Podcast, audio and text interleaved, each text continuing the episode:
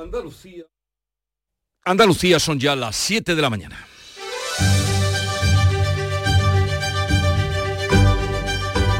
En Canal Sur Radio, La mañana de Andalucía con Jesús Vigorra.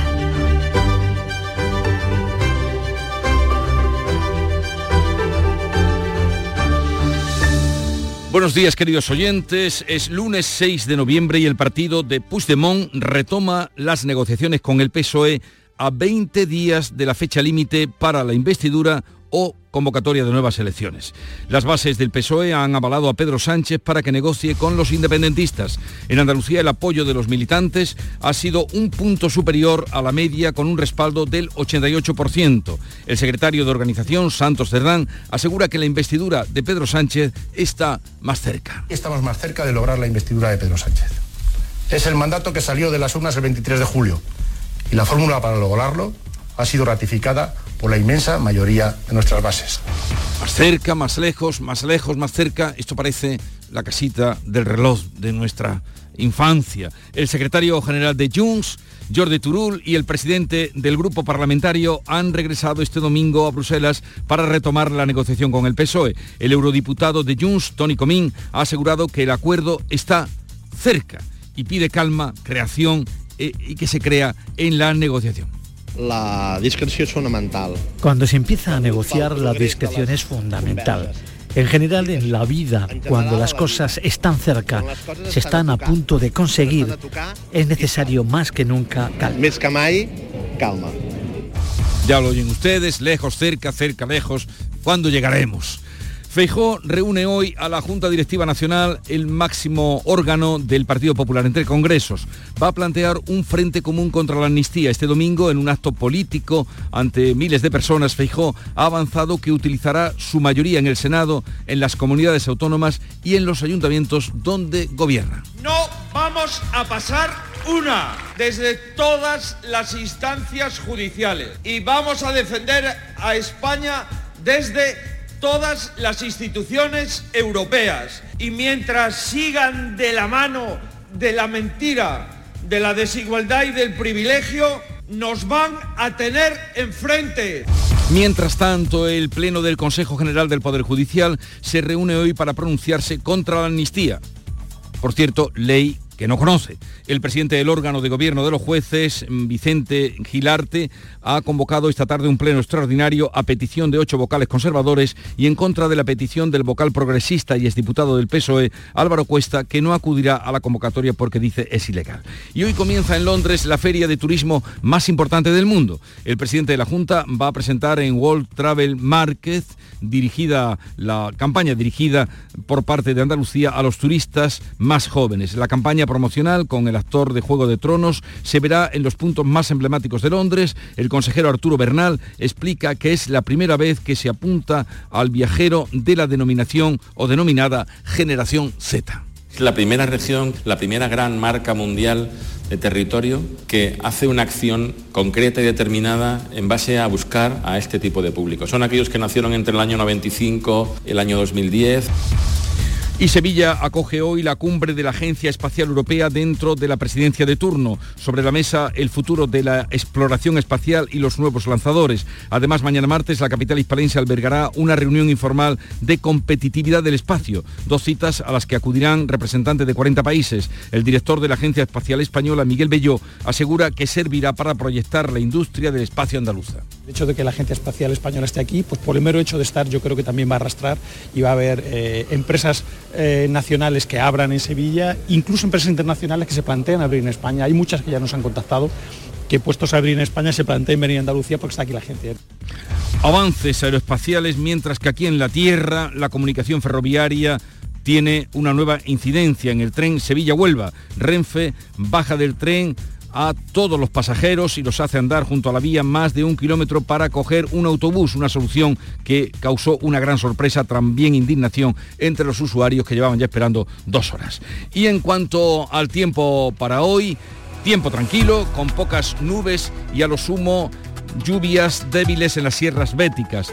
Han bajado las mínimas y las máximas perderán también algún grado. Oscilarán hoy entre los 21 de Málaga y los 19 de Jaén. Los vientos soplarán flojos y variables en el litoral mediterráneo oriental y de norte en el resto.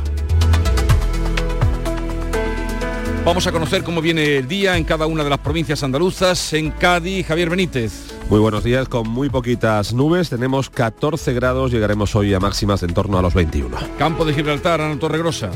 Aquí tenemos a esta hora 12 grados, esperamos una máxima de 20, cielos con nubes y claros. Por Jerez, ¿cómo viene el día, Pablo Cosano? Con el cielo despejado, 11 grados marca el termómetro ahora mismo, 19 de máxima prevista. En Huelva, Norberto Javier. Tenemos en estos momentos 12 grados de temperatura, llegaremos a una máxima de 21, los cielos por lo pronto están despejados. En Córdoba, Ana López. Brumas matinales en las sierras, mínimas más bajas, 11 grados, llegaremos a 19.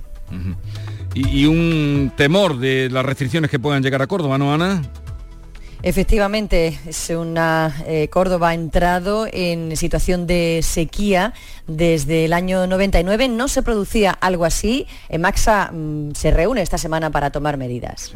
Veremos qué deciden. Sevilla, Antonio Catoni. Pues en Sevilla amanecer prácticamente despejado. Tenemos 10 grados a esta hora. Vamos a alcanzar una máxima de 20. En Málaga, María Ibáñez. Pues alguna que otra nube, 13 grados a esta hora en la capital, alcanzaremos máximas de 21. En Jaén, César Domínguez. Prácticamente despejado, 10 grados, máxima hoy de 15 aquí en la capital. Por Granada, ¿cómo viene el día, Jesús Reina? También, también despejado, incluso con estrellas, tenemos en estos momentos en la capital 7 grados. Y en Almería, María Jesús Reina. Un día Recio, tranquilo. perdón, María Jesús Recio. No pasa nada, ¿eh? Reina está bien también. ¿Qué día tendremos? Pocas nubes, un día tranquilo, 16 grados y máxima 20.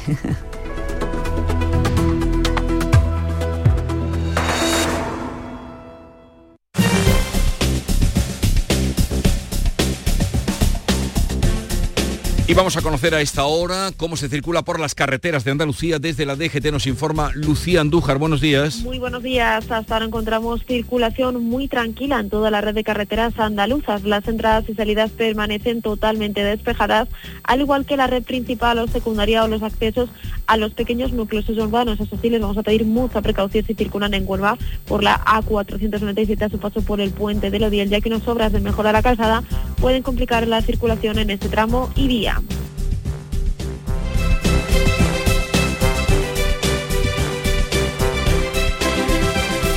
Siete, siete minutos de la mañana. Nuestro sueño era llevar nuestro vino a cualquier parte del mundo, de una manera innovadora, y ahora lo estamos haciendo. Somos de la generación de los que sueñan y hacen. Con los fondos de la Unión Europea, miles de sueños como el de Pilar, Francisco y Rocío de Bodegas Robles se están haciendo realidad. Entra en plan de recuperación.gov.es y haz el tuyo posible. Gobierno de España. Todos aquellos que ya conducen el número uno se sienten únicos, especiales. Y para que puedas sentir esa increíble sensación, ahora la Black Week de Hyundai se convierte en Black Year. Black Year de Hyundai. Del 6 al 19 de noviembre, condiciones especiales en toda la gama el primer año. Más información en Hyundai.es. En Canal Sur Radio, la mañana de Andalucía con Jesús Vigorra. Noticias. Vamos a contarles la actualidad de este día, de este lunes, en el que faltan justo 20 días para que o bien expire el plazo para lograr la investidura o se tengan que repetir elecciones. Junts, el partido de Puigdemont, ha retomado la negociación. Frente a la urgencia del PSOE, pide calma y advierte de que si el acuerdo no es bueno, no habrá tal acuerdo. Manuel Pérez Alcázar. Pedro Sánchez tiene ya el aval de las bases del PSOE, algo más del 87% de los militantes han apoyado los pactos de investidura con Sumar y con los independentistas. El número 3 socialista, Santos Cerdán, asegura que la investidura de Pedro Sánchez está más cerca. Estamos más cerca de lograr la investidura de Pedro Sánchez. Es el mandato que salió de las urnas el 23 de julio y la fórmula para lograrlo ha sido ratificada por la inmensa mayoría de nuestras bases. El 88% de la militancia de Izquierda Unida también ha aprobado este domingo el acuerdo entre Sumar y el PSOE. La consulta ha tenido una participación del 31%. El secretario general de Junts, Jordi Turul, y el presidente del grupo parlamentario han regresado este domingo a Bruselas para retomar la negociación con el PSOE. Puigdemont enfrió el pacto el viernes al discrepar sobre el alcance de la amnistía. El eurodiputado de Junts, Tony Comín, ha asegurado que el acuerdo está cerca y pide calma en la negociación a los socialistas. La discreción es fundamental. Cuando se empieza a negociar, la discreción es fundamental. En general, en la vida, cuando las cosas están cerca, se están a punto de conseguir, es necesario más que nunca calma.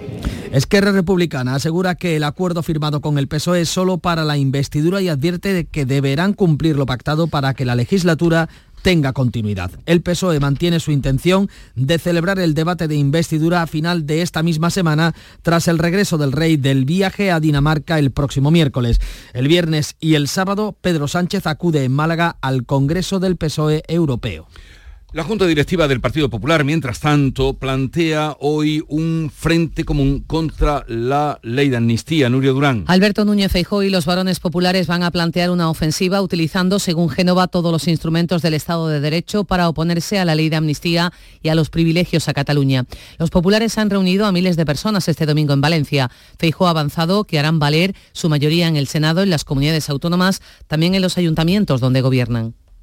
Esta mayoría que la élite política de Sánchez y el independentismo nos considera de segunda división, os digo que no va a bajar la cabeza, que los españoles de segunda no nos va a callar ni el engaño ni el atraco a la democracia española. Que no nos engañen. Esto no es una negociación, porque hay una parte que exige sin moverse un milímetro y otra que concede sin rubor todo lo que la otra parte le impone. El presidente de la Junta, Juanma Moreno, sostiene que Andalucía va a denunciar cualquier agravio y el trato de favor a Cataluña, entre otras la condonación de deuda, aunque no aclara, sin embargo, si recurrirá al Tribunal Constitucional, como se ha apuntado ya Castilla y León. Eh, pues en esos movimientos populares contra la amnistía destaca el que tuvo lugar ayer en Córdoba, donde 2.000 personas se manifestaron ante la sede del PSOE en esta ciudad. Convocados a través de redes sociales, eh, se concentraban la pasada tarde ante la sede del PSOE y cortaban temporalmente la avenida del aeropuerto. Una protesta similar a las que se han repetido el viernes y el sábado ante la sede federal del PSOE en Madrid, donde se desplegaron agentes antidisturbios. Además de en Córdoba, este domingo ha habido protestas en Barcelona, León, Vigo o Villarreal. Este mes hay manifestaciones convocadas en ciudades como Valencia, Madrid y Barcelona. Esta misma semana, de hecho, serán en ciudades, eh, las ciudades de Sevilla, Murcia, Alicante o Santander. Un 45% de los votantes del PSOE se muestra contrario a la amnistía según una encuesta de GAT3 que publica hoy el ABC. En total, más del 60% de los españoles son contrarios a la medida de gracia. El Pleno del Consejo General del Poder Judicial cinco años con el mandato caducado, se va a reunir esta tarde a petición de ocho vocales conservadores para pronunciarse contra la ley de la amnistía que no conocen. El presidente del Consejo del Poder Judicial ha convocado un pleno que llega con gran división interna. Los vocales conservadores que lo han solicitado proponen que se adopte una declaración institucional contra la amnistía. Para que la declaración salga adelante será clave el voto de el vocal Wenceslao Olea, también del grupo conservador, pero que estima necesario esperar a que la ley se apruebe. El vocal progresista Álvaro Cuesta, que fuera diputado por el PSOE, ha pedido que se desconvoque ese pleno al entenderlo contrario al ordenamiento jurídico y anuncia que que no va a asistir. Su ausencia también puede decantar la balanza. Los reyes de España, Felipe VI y doña Leticia, van a iniciar hoy su primer viaje de Estado a Dinamarca. La visita busca afianzar la buena sintonía entre ambos países y relanzar las relaciones económicas, comerciales y culturales. Felipe VI se va a reunir con la primera ministra y visitará el Parlamento además de participar en un foro empresarial. Y en Londres, hoy comienza la feria de turismo, dicen la más importante del mundo. Andalucía acude allí a la World Travel Market con la intención de captar a los turistas más jóvenes. Los más jóvenes deciden en gran medida el gasto turístico de las familias. El consejero de Turismo Arturo Bernal explica que a este público se dirige la nueva campaña de la Junta que protagoniza el actor de Juego de Tronos y que se va a emitir en los lugares más emblemáticos de Londres. La primera región, la primera gran marca mundial de territorio que hace una acción concreta y determinada en base a buscar a este tipo de público. Son aquellos que nacieron entre el año 95 y el año 2010. Andalucía quiere ganar posiciones en mercados de larga distancia como América del Norte o Asia Central. También va a potenciar el sello universal de Picasso, dirigido a profesionales del sector turístico. Andalucía recibió algo más de 1.300.000 turistas internacionales durante el mes de septiembre. Eso supone una subida del 19% respecto al mismo mes del año pasado, son los datos del INE. Los extranjeros gastaron en nuestra comunidad 1.000 636 millones de euros, un, 34%, un 35% más. Sevilla acoge hoy la cumbre de la Agencia Espacial Europea dentro de la presidencia española del Consejo de Europa. A la cita acudirán más de 40 ministros. La cumbre europea del espacio arranca con la celebración de un Consejo de la Agencia Espacial Española como previo a la reunión interministerial de mañana con representantes de países europeos e iberoamericanos. La agencia quiere dar pasos decisivos para hacer del espacio un instrumento aún más importante para gestionar el cambio climático con el programa de observación Copérnico. El director de la Agencia Espacial Española, Miguel Belló, apunta a que se tomen decisiones relevantes sobre lanzadores y exploración del espacio. Ya es una realidad la actividad espacial en Andalucía, va a ser más grande porque se abren oportunidades en muchos campos y, lo importante es poner los medios para tener los mimbres para que esto funcione. Y como he dicho, son tener universidades, tener centros de investigación y tener el apoyo de las administraciones para que esto funcione. La reunión informal y ministerial de mañana la va a presidir la ministra de Ciencia e Innovación en funciones, Diana Morán. En el Parlamento andaluz comienza la tramitación de los presupuestos de la Junta de cara a 2024. Los consejeros van a comparecer a lo largo de la semana en las diferentes comisiones para informar del detalle de las cuentas de sus departamentos.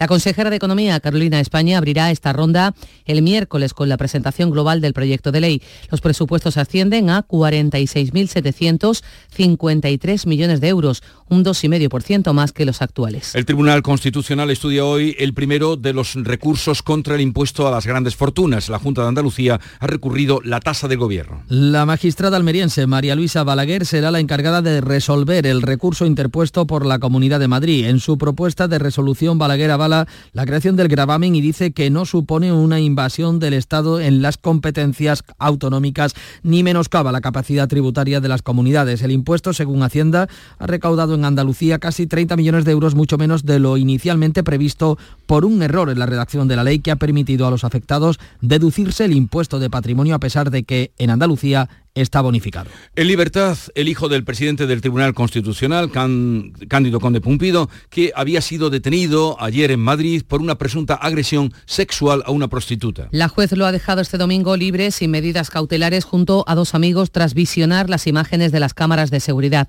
Una prostituta denunció que fue agredida sexualmente por los tres el pasado viernes cuando se encontraban en la vivienda de Conde Pumpido Varela.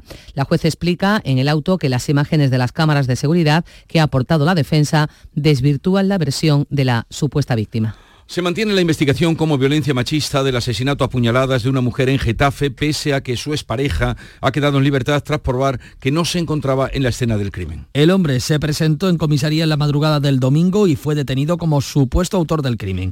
Tras prestar declaración, se constató que tenía coartada, por lo que quedó en libertad. La policía mantiene, no obstante, como principal hipótesis que se trata de un asesinato machista y continúa investigando. La mujer estaba en el sistema de protección Biogen, pero la medida que la protegía expiró en primavera Precisamente hoy, la Conferencia Sectorial de Igualdad pretende impulsar un sistema de protección a las víctimas a nivel europeo. El objetivo de esta medida es que se compartan entre los 27 los datos de violencia machista, en particular los antecedentes penales para visados de turismo. La policía alemana ha detenido al hombre que retuvo como rehén a su hija de cuatro años durante 16 horas en el aeropuerto de Hamburgo. El progenitor irrumpió armado en el aeropuerto, atravesó una barrera con su vehículo, llegó hasta la pista de aterrizaje donde disparó un par de veces con un arma de fuego y lanzó dos cócteles Molotov. El hombre fue detenido, la niña no ha sufrido ningún daño, hubo que cancelar 213 vuelos por seguridad. El precio medio de la luz repunta hoy un 996%. No se asusten. Tendremos que habituarnos a estas oscilaciones. Se multiplicará así por 100 al pasar de los 5 euros el megavatio hora de este domingo a los 55 de hoy. En la parte central del día, de 11 de la mañana a 4 de la tarde, el megavatio hora costará entre 20 y 30 euros. El precio mínimo se ha registrado esta madrugada y el máximo será de 6 a 7 de la tarde cuando rozará los 152 euros. En lo que va de noviembre, el pool registra un precio medio de 12,73 euros frente a los algo más de 124 que registraba en el mismo mes del año pasado. Estos bajos precios se deben a la generación de electricidad con energía eólica por los temporales de los últimos días. UGT y comisiones obreras convocan hoy una manifestación en Sevilla contra la siniestralidad laboral. 96 personas, 96, han perdido la vida en accidentes laborales este año 2023 aquí en Andalucía. Cada tres días en Andalucía una persona muere en el trabajo o de camino al trabajo. Los sindicatos reclaman, entre otras medidas, que aumenten las sanciones a las empresas que no cumplen con la ley de prevención de riesgo laboral, más recursos a las administraciones para acciones preventivas y a la Fiscalía que se agilicen las investigaciones para que se puedan depurar responsabilidades. Manuel Franco es responsable de salud laboral en UGT Cádiz y pide la creación de tribunales específicos en la materia un juzgado específico para estos casos, a la vez que un, fiscal especializado, sobre todo los familiares tardan años, años en, resolver eh, estos casos. Eh, creo que son casos que deben de darle prioridad y evidentemente una solución lo antes posible. La manifestación bajo el lema Trabajar no debe costarle a nadie la salud ni la vida partirá a las 11 de la mañana desde la Plaza Nueva de Sevilla Capital. Y oigan esto, porque como dice el refrán, cuando veas las barbas de tu vecino, tal, pues ya te puedes preparar. La ciudad de Córdoba está en estado de emergencia por sequía desde este domingo. Emaxa, que es la empresa municipal de agua, va a decidir mañana medidas de ahorro en el consumo. Tras entrar en alerta en el mes de julio, la ciudad de Córdoba escala un estado de emergencia, el peor contemplado por la Confederación del Guadalquivir y que no se daba desde 1999. Los técnicos de Maxa van a diseñar mañana un plan con medidas de ahorro. Según el delegado de infraestructuras del ayuntamiento, Miguel Ruiz Madruga, los técnicos diseñarán esas medidas para contener el consumo. En este caso una ordenanza que está en tramitación donde permite que todas esas medidas que se vayan planteando en la Comisión Técnica luego tengan una traslación ¿no? directa ¿no? a actuaciones concretas y hombre, esperemos que no tengamos que, llegar a, restricciones importantes que afecten al día a día de la ciudad, pero, pero bueno, en la comisión técnica del martes se verá. Los alcaldes del norte de la provincia cordobesa planean retomar movilizaciones ante la negativa del Gobierno central a través de la Confederación del Guadalquivir de dar luz verde al trasvase desde el pantano de Puente Nuevo a Sierra Bollera. Y este domingo se cumplieron los 60 años de la muerte en el exilio del poeta sevillano Luis Cernuda un compromiso, de nuevo habría que decir, por parte del ayuntamiento de que su casa natal será rehabilitada. La mañana de Andalucía. El 6 de noviembre llega Eurodreams, el nuevo juego que te permite renovar la ilusión de un gran premio cada mes. 20.000 euros al mes durante 30 años para cumplir tus sueños. Ser jugador de fútbol, dueña de una cafetería con clases de yoga o retomar tu pasión por los coches antiguos. Eurodreams sortea 20.000 euros al mes durante 30 años y premios de 2.000 euros al mes durante 5 años. Elige en cada apuesta 6 números del primer bloque y un sueño. ¿Cuál es el primer sueño que vas a cumplir? Eurodreams. Renueva tu ilusión. Loterías te recuerda que juegues con responsabilidad y solo si eres mayor de edad. No hay lunes sin encuestas, solemos decir, pero hoy aquí que ante los movimientos que tenemos son cuatro las que aparecen. ¿Y qué dicen esas encuestas, Paco Ramón, en la prensa? Pues mira, prácticamente coinciden en que el escenario apenas se movería, aunque sí habría movimientos dentro de los bloques. ABC destaca en el barómetro de GAT3 eh, para su periódico que casi la mitad de los votantes del PSOE está en contra de la amnistía sobre el estudio demoscópico. El 52,5% de los españoles cree que la reelección de Sánchez es negativa, pero el 68% la da por descontada. El 70% de los ciudadanos no entienden, por otra parte, el retraso de Armengol en convocar la sesión de investidura. En el país, eh, barómetro de 40 dB, dice que los socialistas pierden fuelle frente a un PP en alza. El, el, debate sobre los acuerdos que el PSOE negocia con los independentistas está dando fuelle al PP sin que se altere, como decimos, la correlación de fuerzas dentro de los eh, bloques.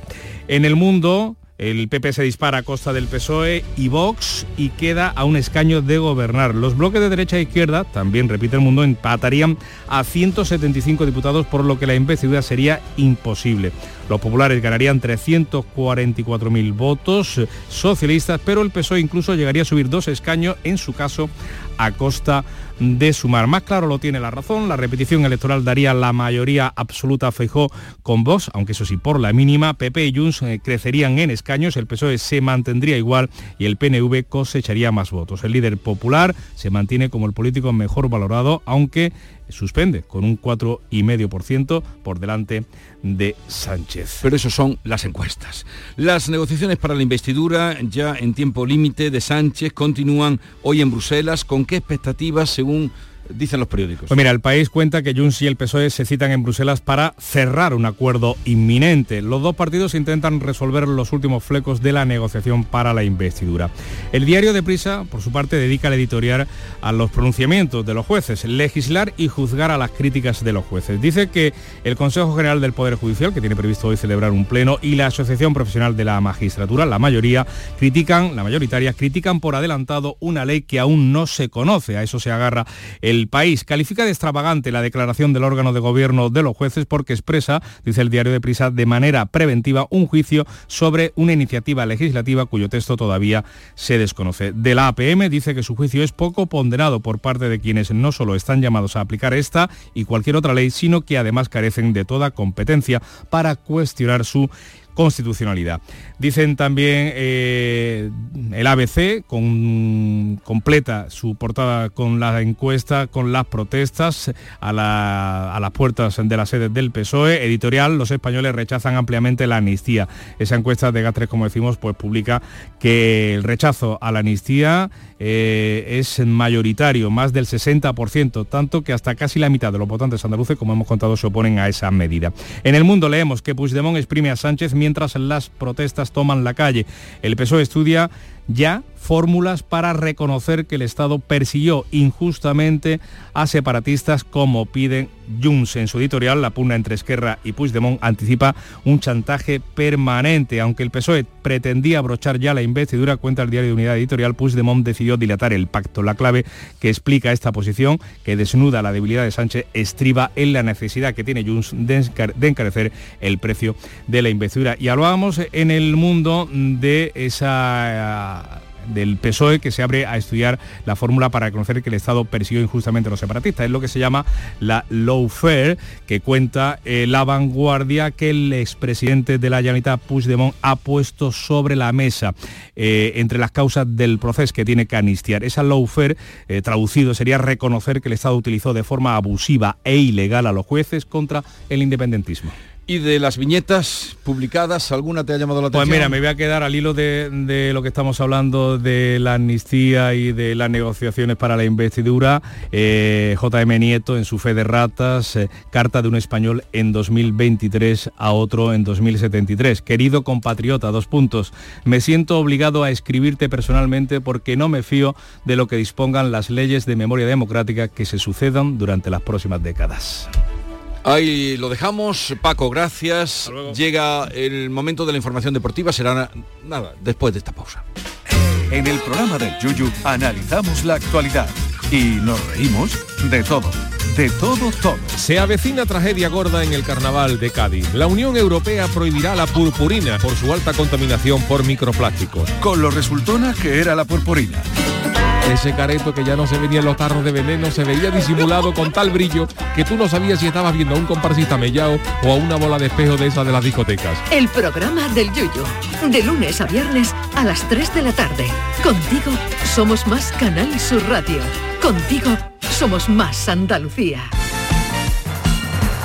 Nuria Gaciño, buenos días. Hola, ¿qué tal? Muy buenos días. A la espera de lo que haga esta noche el Cádiz, solo el Betis ha sido capaz de ganar. Preocupante sigue siendo la situación tanto del Almería como del Granada después de lo visto este fin de semana. Ambos perdieron sus respectivos partidos de la decimosegunda jornada en primera. El Almería por la mínima en Vitoria ante el Alavés. Por cierto que el Almería falló un penalti. Por el mismo resultado lo ha hecho el Granada en Mestalla frente al Valencia con polémica arbitral incluida. Una polémica que por desgracia ha sido el denominador común esta jornada. Bien porque el VAR ha intervenido o bien por todo lo contrario. En el caso del Granada, el gol de la victoria valencianista fue de penalti, ya que el colegiado interpretó un manotazo al delantero del Valencia, Hugo Duro. El VAR no intervino, todo lo contrario que en el partido del sábado que jugó el Sevilla en Vigo, a falta de muy poco para que terminase el encuentro, el árbitro pitó penalti a favor del Celta, pero el VAR le instó a que lo revisase y fue entonces cuando cambió de opinión y el partido terminó con empate a uno.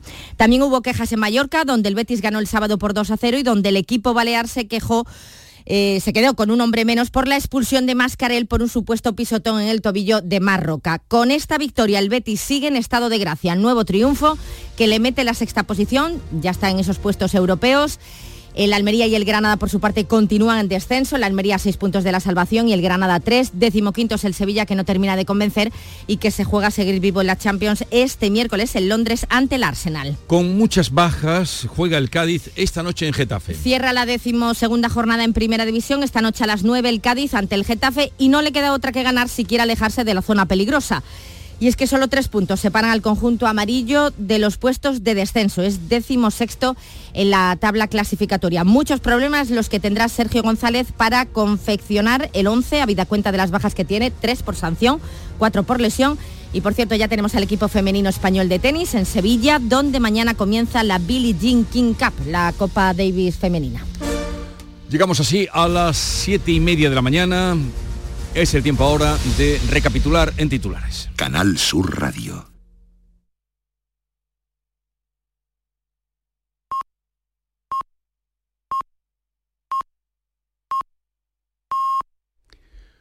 Andalucía son las siete y media de la mañana. En Canal Sur Radio, la mañana de Andalucía con Jesús Vigorra.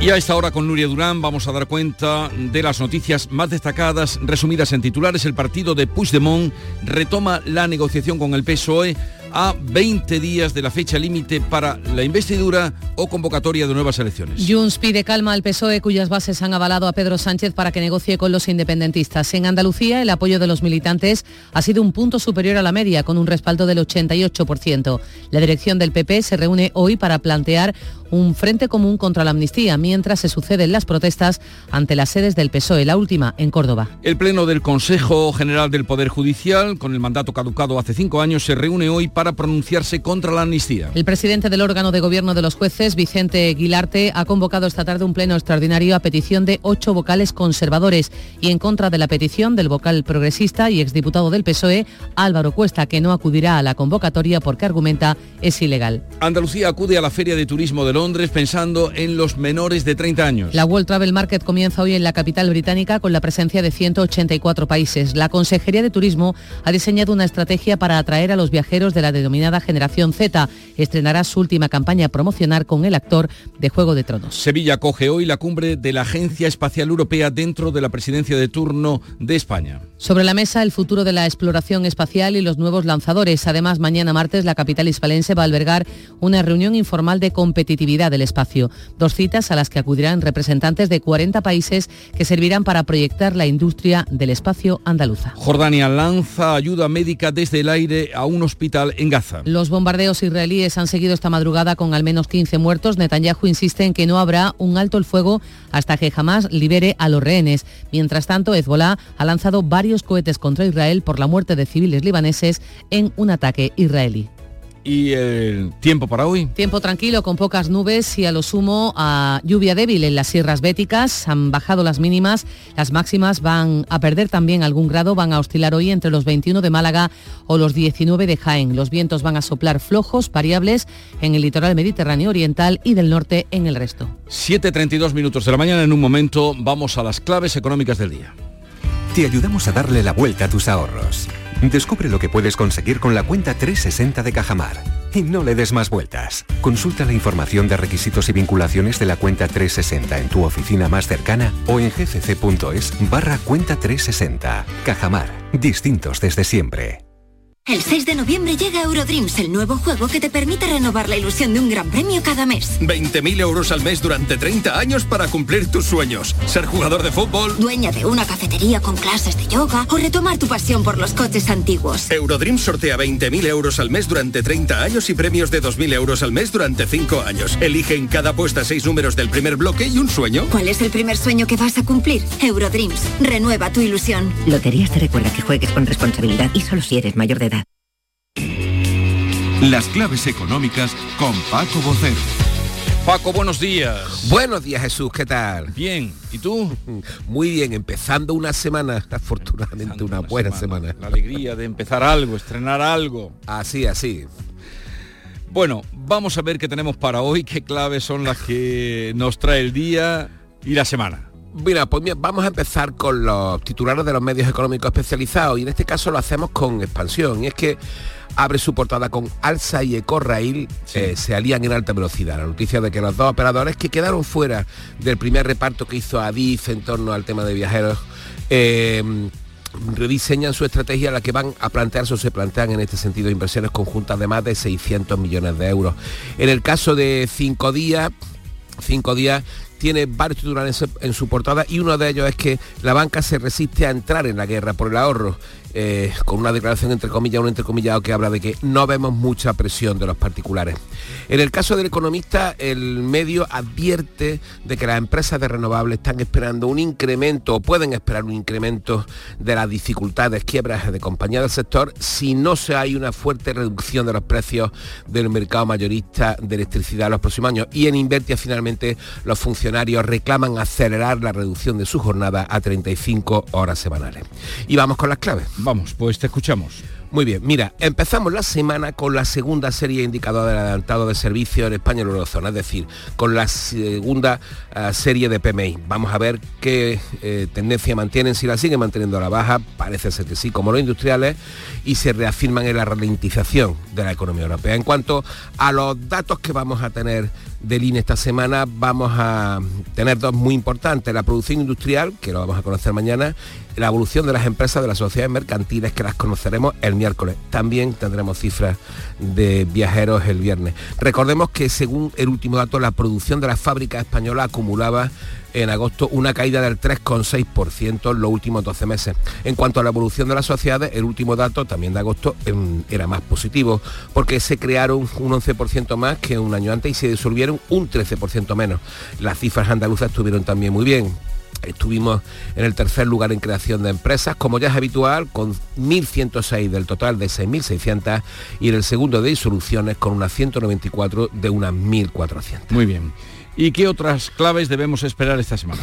Pues mira, nos vamos a ir a dos citas, una empresarial y otra institucional, y las dos son importantes, y de las dos hemos hablado bastante ya en estas claves. La empresarial se refiere a la presentación del plan estratégico de Telefónica que tendrá lugar mañana.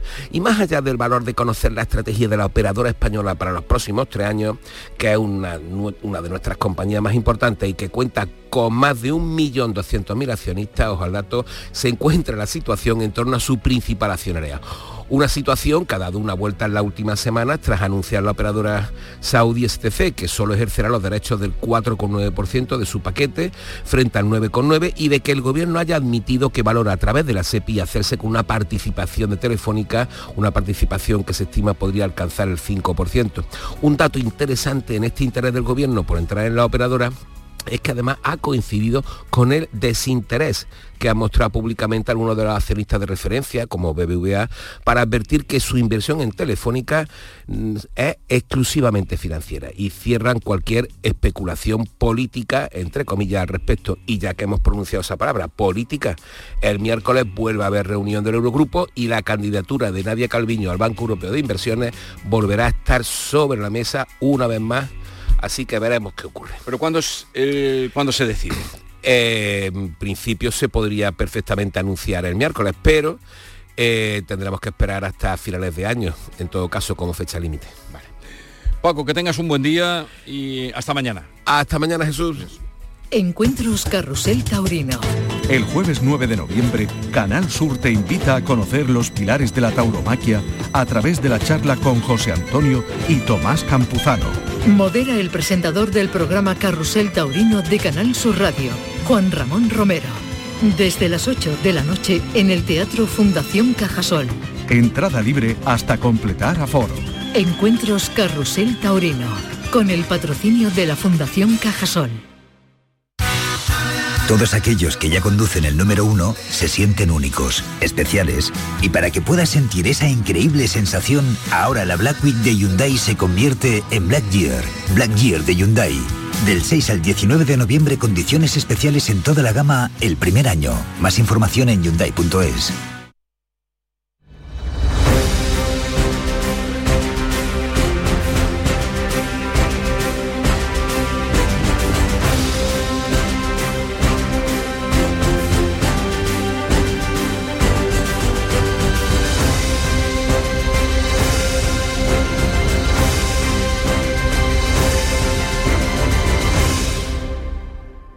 Con otras noticias de Andalucía que les vamos a contar en Huelva. Hay indignación lógica en el enésimo incidente ferroviario. Un nuevo problema esta vez por falta de corriente provoca que un tren se quedara parado a la altura de San Juan del Puerto, dejando tirados a los viajeros más de dos horas. Norberto Javier. No es casi ni noticia dada la frecuencia con que está ocurriendo. De nuevo una incidencia más en Renfe provoca la desesperación de los pasajeros. La última fue este sábado en que por falta de corriente eléctrica, según Renfe, un tren que tenía que llegar a la capital procedente de Sevilla se quedó parado a la altura de San Juan del Puerto, la última parada antes de llegar. Renfe en un principio pensó en remolcar el tren hasta la capital, pero acabó optando por pedir a los usuarios que bajaran para continuar andando hasta un camino cercano que conducía a un paso a nivel, donde coger ahí el autobús. Indignación de los pasajeros. Pues nada, después de una, de una hora y media esperando por una avería de Renfe, de Sevilla a Huelva, nos tenemos que ir andando un kilómetro y medio y esperar 40 minutos más a que venga un autobús. Esta los pasajeros decidieron no esperar el autobús y llamar a los familiares para que fueran a recogerlos en coche. Pero no queda ahí la cosa. En Campo de Gibraltar, el tren de Algeciras, que ustedes ya bien reconocen, el tren pincho, como le llamamos, o le llamo, procedente de Madrid, volvió a llegar anoche con una hora de retraso. Ana Torregrosa. Pues sí, los retrasos por diversas incidencias se vienen denunciando desde hace años, pero desde el pasado 17 de octubre se han convertido en prácticamente diarios. El alcalde de Algeciras, José Ignacio Landaluce, que anoche mismo denunciaba este nuevo retraso, lleva la cuenta. Llevan 20 días, 20 días y de los 20 días que se ha restablecido solamente un día ha llegado puntual. Hoy, una hora tarde. 20 días se refiere al restablecimiento el 17 de octubre de la conexión directa entre Algeciras y Madrid, que había estado interrumpida por obras en meses anteriores. En esos 20 días que se ha restablecido, solo uno, según las cuentas del alcalde, llegó puntual de 20 días uno, pero además siguen llegando con eh, excesivos retrasos todos los que están comunicando Madrid con Andalucía, hablamos por la parte que nos toca. ¿Alguien planteará esto como debate nacional, alguien lo planteará como problema en busca de una solución, porque el problema existe. Obras en la A44 cortan la autovía en sentido Jaén. ¿Por qué, César Domínguez? Pues porque se están haciendo unas obras de mejora en el túnel de Santa Lucía y se va a cortar por completo la calzada en sentido Jaén, en concreto en el kilómetro 67, entre el 67 y el 68, a la altura de Castillo de Locubín. Va a ser a partir de las 8 de la mañana y hasta la 1 y hasta la 1 de la tarde del viernes, es decir, solo en días laborables y hasta el 1 de diciembre. Hay un, transfer en, sentido, en el carril sentido Granada pues ya lo saben, están advertidos. La Guardia Civil investiga la muerte de un hombre tras sufrir heridas por arma de fuego en un local en el poniente de Almería, suceso en el que dos personas resultaron también heridas por arma blanca. María Jesús Recio. Los primeros datos de la investigación apuntan a un robo en un local en la barriada del Pozo de la Tía Manolica en Matagorda, en el término municipal de Ejido. De momento no se han producido detenciones. El fallecido de 48 años recibió varios disparos y dos personas, una de ellas un hombre de 64 años, resultaron heridos por arma blanca y fueron trasladados al Hospital Universitario Poniente. Una llamada al 112 alertó del robo en el establecimiento, del que no ha trascendido su actividad, el viernes pasadas las 5 de la tarde. Los dos heridos se recuperan y la Guardia Civil ha indicado que se trata de un hecho aislado. Se acaba de producir un accidente múltiple en la A4 a la altura de Carmona, en el que al menos hay 10 vehículos implicados. Sevilla, Antonio Catoni, ¿qué ha pasado? Pues eh, ha sido en el kilómetro 524, exactamente a la altura de Carmona. Se han visto eh, implicados pues una decena de vehículos aproximadamente. Eh, se acaba de producir hace unos instantes. Lo que sabemos es que está cortado el carril izquierdo sentido Sevilla y que esto ya está generando dos kilómetros de retenciones en este punto, en la A4, a la altura de Carmona, en sentido Sevilla. El joven estudiante de 17 años que recibió una brutal paliza el jueves en un instituto de Alama de Granada mejora de los traumatismos sufridos. El alcalde de la localidad pide un castigo ejemplar para los presuntos agresores que sabemos, Jesús Reina que la Consejería de Educación ya ha expulsado del centro a los dos detenidos por este suceso de 15 y 17 años que están internados en un centro de menores. El alcalde de la localidad confía en que exista un correctivo ejemplar y que se garantice la paz social en el municipio. Escuchamos al alcalde Jesús Viña. No se puede decir que hay un problema colectivo, pero sí hay puntualmente hay una gente que bueno que hay que focalizar esto y, y lo sabe policía, lo sabe Guardia Civil y tenemos que ahondar en esto para que la paz social sea un hecho. El joven apaleado mejora en la planta del traumatológico de Granada tras salir de la unidad de cuidados intensivos. Volvemos a Huelva porque se acaba de producir la, la salida de la vía de un camión entre Niebla y San Juan. Eh, ha sido en la autovía, hay un herido, el conductor trasladado al hospital, notables retenciones se están produciendo. Norberto Javier, cuéntanos. Sí, eh, se está produciendo a esta hora notables retenciones, puesto que es una vía muy transitada, sobre todo de, personas que vienen de Sevilla o del Aljarafe hasta Huelva para trabajar. A esta hora se registran esas numerosas retenciones como consecuencia de la salida de vía de un camión entre Niebla y San Juan del puerto por causas que no se han dado a conocer. Iba en sentido Portugal.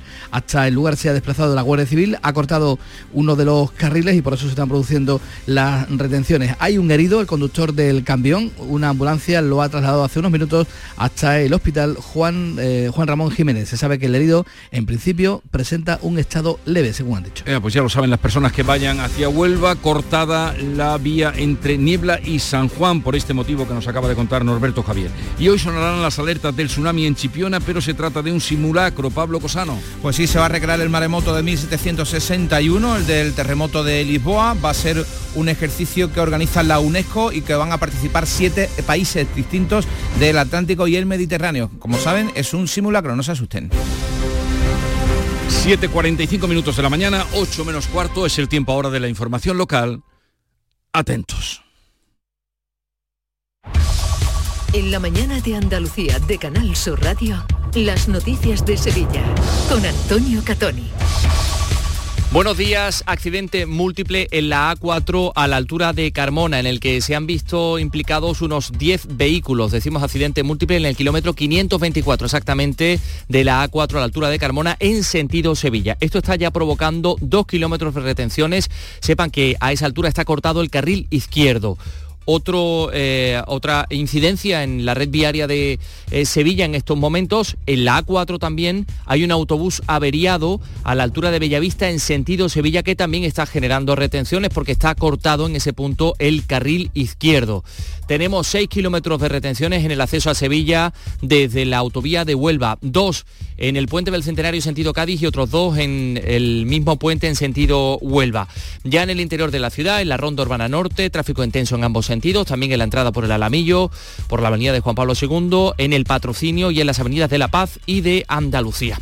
Hoy comienza en Sevilla la cumbre de la Agencia Espacial Europea y los ministros europeos del espacio se van a reunir también en el pabellón de la navegación. El alcalde va a dar a conocer en Londres, en la World Travel Market, las novedades sobre las conexiones aéreas de Sevilla y encontrarse con ello una nueva incidencia en el tren Sevilla-Huelva. Renfe bajó del tren a todos los pasajeros y los hizo andar junto a la vía más de un kilómetro para coger un autobús.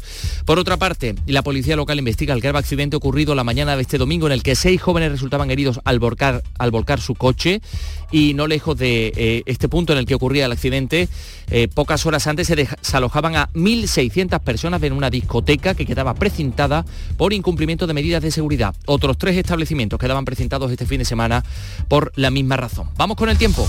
Hoy esperamos cielos poco nubosos o despejados, las temperaturas máximas con ligeros cambios. Vamos a alcanzar 18 grados de máxima en Morón, 19 en Nécija y Lebrija, 20 en Sevilla capital, donde ahora tenemos 10 grados. Enseguida resumimos estos y otros asuntos con la realización de Pedro Luis Moreno. Bienvenidos a Sacaba. Mil metros de electrodomésticos con primeras marcas. Grupos Whirlpool, Bosque y Electrolux. Gran oferta en frigoríficos. Combi Corbero en blanco y no frost por solo 359 euros. Y solo hasta fin de existencias. Solo tú y Sacaba. Tu tienda de electrodomésticos en el Polígono Store en calle nivel 23 7. Sacaba. El llamador. Los lunes a las 10 de la noche. En Canal Sur Radio, las noticias de Sevilla. Sevilla coge hoy y mañana varias citas vinculadas al espacio. Este lunes el protagonismo va a ser para la Agencia Espacial Europea, la ESA, que celebra en Fibes una cumbre a la que acudirán ministros vinculados a estas políticas con tres puntos principales sobre la mesa. Cambio climático y sostenibilidad, el futuro de la exploración espacial y los nuevos lanzadores, el punto crítico del debate. La otra cita importante, la reunión informal ministerial de competitividad del espacio. Esto va a tener lugar mañana en el pabellón de la navegación y va a estar presidido por la ministra de Ciencia e Innovación en funciones, Diana Morán, que ya se encuentra en Sevilla. El director de la Agencia Espacial Española, Miguel Belló, ha destacado la oportunidad de trabajo que genera esta industria espacial. Dice que Andalucía tiene todos los miembros para desarrollar con éxito una industria que ya es una realidad. Ya es una realidad la actividad espacial en Andalucía, va a ser más grande porque se abren oportunidades en muchos campos y, lo importante es poner los medios para tener los mimbres para que esto funcione. ¿no? Y como he dicho, son tener universidades, tener centros de investigación y tener el apoyo de las administraciones para que esto funcione. En contraste con ello, una nueva incidencia en el tren Sevilla-Huelva. Renfe bajó del tren a todos los pasajeros y los hizo andar junto a la vía más de un kilómetro para coger un autobús. Episodio que tenía lugar el pasado sábado a la altura de San Juan del Puerto. Eh, según los viajeros, Renfe pidió primero un tren diésel para remolcar el convoy hasta Huelva, pero finalmente se inclinó por bajar a todos los viajeros y hacerlos caminar junto a la vía hasta el lugar donde les esperaba el autobús. Les contamos también que hoy el alcalde de Sevilla se encuentra en Londres, en la Feria Mundial del Turismo. Esta mañana va a dar a conocer novedades sobre las conexiones aéreas de Sevilla. Se va a reunir con representantes locales de la ciudad china de Chongqing, con el director general de Hostel Tour y también con el director general de la aerolínea marroquí Royal El Maroc. 7 y 49. Las noticias de Sevilla. Canal Sur Radio. La policía local está investigando el grave accidente ocurrido la mañana de este domingo en el que seis jóvenes de entre 18 y 25 años, cuatro hombres y dos mujeres, resultaban heridos al volcar su coche. Ocurría en el polígono Calonge, en la calle Aviación, que discurre junto a la ronda urbana norte. El conductor perdía, el control del vehículo, quedaba atrapado dentro hasta ser rescatado por los bomberos. Eh, todos sufrieron heridas de diversa consideración, fueron trasladados a hospitales los servicios de emergencia dicen que desde la curva en la que chocó este coche contra unos separadores hasta donde quedó el coche volcado hay una distancia de 113 metros, es decir, que iba a una gran velocidad. Por otra parte, les contamos que la policía local sigue realizando inspecciones a los locales de ocio nocturno. En la madrugada del domingo fiscalizaba 15 locales y ha presentado una discoteca eh, em, una discoteca en la calle Gramil, en el polígono Store, mm, de la que desalojaba a 1.600 personas. Es eh, la discoteca Pandora, local que abría sus puertas el 27 de octubre, que cuenta con una aforo de 2.000 personas y una semana después, como decimos, fue desalojada y fue precintada. Este era el momento en el que se eh, desalojaba esa discoteca. ¿Por qué? Por graves incumplimientos de medidas de seguridad. La vía de evacuación estaba completamente bloqueada por la aglomeración de público que entraba y salía por las salidas de emergencia en una zona acotada por vallas. En total, este fin de semana, 33 establecimientos inspeccionados, cuatro precintados por incumplimientos de medidas de seguridad y de exceso de aforo. Por otra parte, la portavoz de Compodemos Izquierda Unida, Susana Hornillo, en el Ayuntamiento de la capital, ha reclamado medidas para recuperar la convivencia en la avenida Emilio Lemos, alterada como resultado de la actividad de un local donde el pasado 27 de octubre se produjo un tiroteo, la discoteca Living. Exigimos al alcalde que explore cuáles son las opciones posibles para poner punto y final a este problema, incluyendo permutar el local de zona, es decir, llevarlo a otra zona donde su actividad no se interponga con la convivencia normal de un vecindario como el de Sevilla Este. Les contamos también que la Policía Nacional está buscando a un joven de 23 años desaparecido desde el lunes de la semana pasada, José Antonio Hernández Barrul, al que su familia y amigos conocen como Aarón, que se marchó de su domicilio en Torreblanca dejando su documentación y teléfono móvil. Su tío Juan Manuel nos dice que era un chico eh, de su casa con fuertes lazos familiares. Sí, sí, sí, es un niño de su casa, un niño normal, bien, sale como, como un joven cualquiera, viene a su casa y en fin un niño muy familiar, muy querido por la familia, ¿sabéis? Nos extraña esto, esta situación nos extraña, porque ya son muchos días y lo estamos pasando muy mal. A las 7 y 52 la información deportiva con Carlos Gonzalo. Carlos, buenos días. Hola, ¿qué tal? Tras la disputa de la jornada número 12 en Primera División, el Real Betis, gracias a su victoria frente al Mallorca, suma ya 20 puntos y está en puestos europeos en la tabla, mientras que el Sevilla, que empataba a uno ante el Celta en Balaídos, suma ya 11 puntos y está a 4 del descenso. Y este próximo fin de semana se verán las caras en el derby. Mientras tanto, antes hay que jugar en Europa. En la Champions, el Sevilla visitará el miércoles al Arsenal, mientras que en Europa League el Betis recibirá este jueves al Aris Limassol. En fútbol femenino, victoria del Betis Feminas 1 a 0 ante el Atleti de Bilbao, derrota por 8 a 0 del Sevilla frente al Fútbol Club Barcelona. Y no olviden que mañana arranca la Billie Jean King Cup de tenis en Sevilla, la antigua Copa Federación, que estará entre nosotros hasta el próximo domingo. Las noticias que más te interesan las tienes siempre en Canal Sur Mediodía Sevilla. Y este jueves te llegan con la Federación Andaluza de Remo con motivo de la celebración este próximo sábado 11 de noviembre de una nueva edición de la regata Sevilla Betis. Canal Sur Mediodía Sevilla. Este jueves a las 12 en directo desde el Club Náutico Sevilla. con la colaboración de la Federación Andaluza de Remo. Del 9 al 11 de noviembre vibra con The Latin Music Week by Lago. El 11 de noviembre saborea el ritmo de Carlos Baute. Rompe tus caderas al son de su música y disfruta de su concierto totalmente gratis. Te esperamos con toda la familia para rumbear en la Semana de la Música. ¡Azúcar! Más info en lago.es. Este martes os esperamos en el Auditorio Nissan Cartuja de Sevilla para disfrutar del show del Comandante Lara, en vivo y en directo. Comenzamos a las 6 de la tarde. Y gracias a este maravilloso público, el show del Comandante Lara. Vive una tarde espléndida de alegría, humor e ingenio con el show del Comandante Lara, con la colaboración del Auditorio Nissan Cartuja. En Canal Sur Radio, las noticias de Sevilla. Con Antonio Catoni. Comisiones Obreras y UGT han convocado hoy una manifestación contra la siniestralidad laboral con el lema Trabajar no debe costarle a nadie, ni la salud ni la vida. Va a partir a las 11 de la mañana de la Plaza Nueva y eh, discurrirá hasta la Encarnación. Los líderes sindicales eh, comentan datos preocupantes. Aumento de un 59% de la mortalidad laboral en los últimos años. Es decir, cada tres días muere un trabajador en nuestra comunidad. La manifestación, eh, recordamos, partirá a las 11 de la mañana de la Plaza Nueva. Tenemos 10 grados en Sevilla Capital a esta hora y quedan 5 minutos para las 8 de la mañana.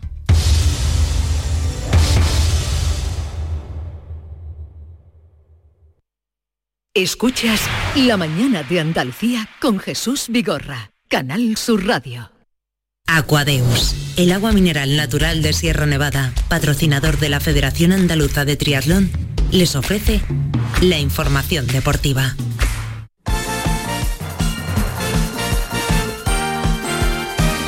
Ocho menos 5 de la mañana, Nuria Gaciño, buenos días.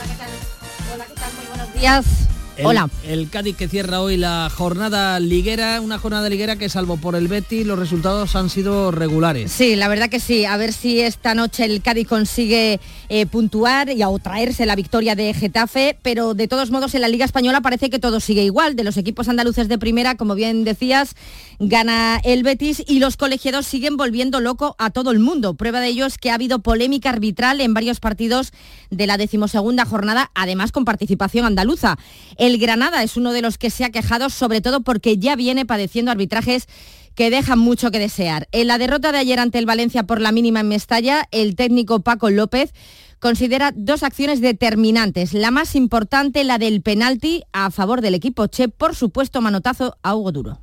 Pues han habido dos, dos, jugadas decisivas, un penalti por un teatro de Hugo Duro, ya está, es la, la, realidad, hay que decirlo tal y como es, y luego una entrada con los dos pies que es roja directa a, a Paulista, que no la sanciona, nosotros hace dos semanas nos expulsan por mucho menos a Lucas Boyé. Y el señor que está en el bar creo que ya es reincidente con nosotros, creo que se lo tiene que, se lo tiene que hacer mirar, si es que le debemos algo a alguien, el Granada le debe algo o porque esto ya es, entonces así con esa sensación. Declaraciones de Paco López unos minutos después del partido, algo ya más calmado, porque eh, un poquito antes, nada más, nada más concluir el encuentro, reaccionaba de este modo a la pregunta del compañero de Dazón. No me jodas. Venga, va, tío. ¿Qué voy a tener por mi puesto? De verdad que, eh, en, de verdad que me puedes hacer esa pregunta. De verdad, en serio. Bueno, creo que si por la situación por mi le puesto, puedo preguntar, sí, por la situación de- del equipo. Del equipo sí, pero, no, pero no me preguntes por si tengo por mi puesto, me puedes preguntar lo que quieras. Pero de verdad, podéis tener un poquito de consideración. Sí, por supuesto. Evidentemente, y un poquito de respeto a la situación de cada uno. pero no temo por mi puesto, tengo la confianza total de mi, de todo el mundo.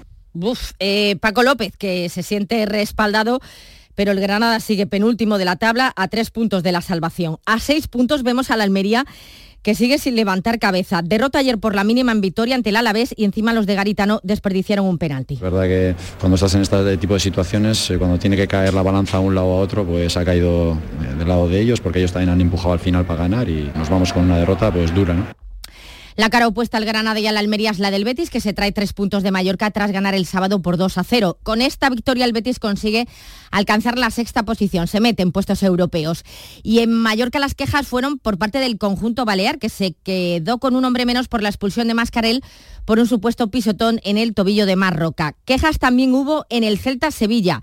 Si en el partido del Granada Paco López se quejaba, entre otras cosas, de que el VAR no hubiese intervenido en la decisión del penalti, en Balaídos sucedió todo lo contrario. A falta de muy poco para que terminase el encuentro, el árbitro pitó penalti a favor del Celta, pero el VAR le invitó, le instó a que lo revisase y fue entonces cuando cambió de opinión y el partido terminó con empate a uno. No fue un buen partido del Sevilla que es decimoquinto, no termina de convencer y se juega a seguir vivo en la Champions este miércoles en Londres ante el Arsenal. Mañana comienza una nueva jornada de liga de la Liga de Campeones con el Barcelona jugando fuera ante el Shakhtar Donetsk y con el Atlético de Madrid recibiendo al Celtic de Glasgow. Pero antes, esta misma noche, juega el Cádiz en Getafe, cierra la decimosegunda jornada en primera a las 9 de la noche y los de Sergio González pues no les queda otra que ganar si quieren alejarse de la zona peligrosa. Pero que estoy de acuerdo en el sentido que necesitamos una victoria y la victoria tiene que llegar lo antes posible porque es lo que necesitamos y es lo que realmente hace, hace que esto valga la pena, que estemos aquí trabajando a tope y que todos estemos con una sonrisa en la cara, ¿no?